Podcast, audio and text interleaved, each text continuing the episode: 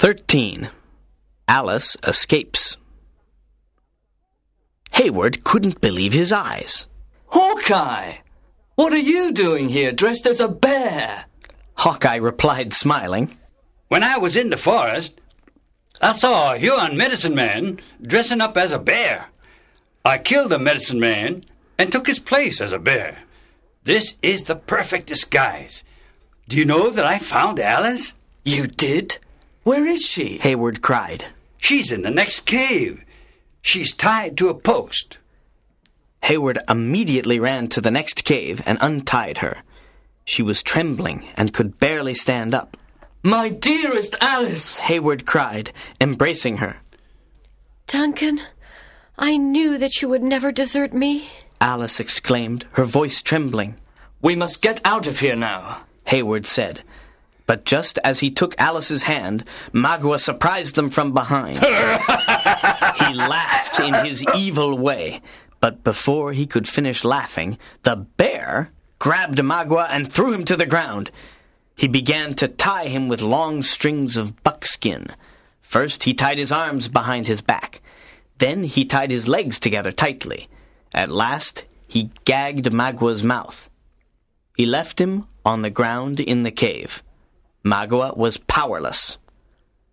Hawkeye then turned to Alice and Heyward.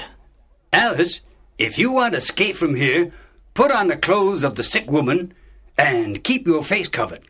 Duncan, you carry her in your arms. Tell the Indians outside that you're taking a woman to the forest to eat special herbs. Let's go now. Heyward, with Alice in his arms, and the bear, walked out of the cave, and they found a crowd of Indians. The father and the husband of the sick woman asked Heyward where he was taking her. I have driven away the evil spirit. It is now shut in the cave. No one must enter the cave until sunrise. I am taking the woman to the forest to eat special herbs that will make her strong. She will return to her wigwam at sunrise. The father and the husband were satisfied with Heyward's explanation, and let them go into the forest. As soon as they had entered the forest, Hawkeye said, At this point, my friends, I must leave you. Uncas is still a prisoner of the Hurons, and I cannot leave him here alone. We've lived together and fought together for many years. I want to try to save him. Thank you for your precious help, Hawkeye, said Heyward, smiling. There is very little time, Heyward. Take Alice along the northern bank until you come to a waterfall. Then climb the hill on your right, and you'll see the village of the Delaware Indians. There you will both be safe. The Delawares are related to the Mohicans, and they will help you. Heyward and Alice began their journey through the forest, while Hawkeye, still dressed as a bear, returned to the Huron village. 14. Hawkeye saves Uncas. Uncas was inside a dark wigwam, tied to a pole. Some Huron warriors guarded the entrance to the wigwam. He had been tormented and humiliated by the warriors. At sunrise, he would be tortured and killed. The hatred between the two tribes was immense. Hawkeye, still disguised as a bear, returned to the village. There he met David Gamut and explained the reason for his disguise. David was very surprised, but willing to help. Hawkeye told him about his plan to rescue Uncas. Since David was considered mad by the Hurons, he was free to go where he wanted in the village. David and the bear went to the wigwam where Uncas was kept prisoner. Warriors stood outside guarding the wigwam.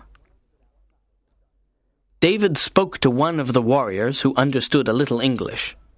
He told him that since he was mad, he had certain magic powers that could make Uncas as weak and cowardly as a Delaware squaw. Becoming weak and cowardly was the worst humiliation for any Indian warrior. It was far better to die a terrible death. The warrior told the others about David's magic powers and about his cruel idea. They were amused and agreed that this spell would destroy Uncas's reputation. David entered the wigwam and the bear followed. The bear immediately went to Uncas and identified himself. Uncas was glad to see his faithful friend Hawkeye.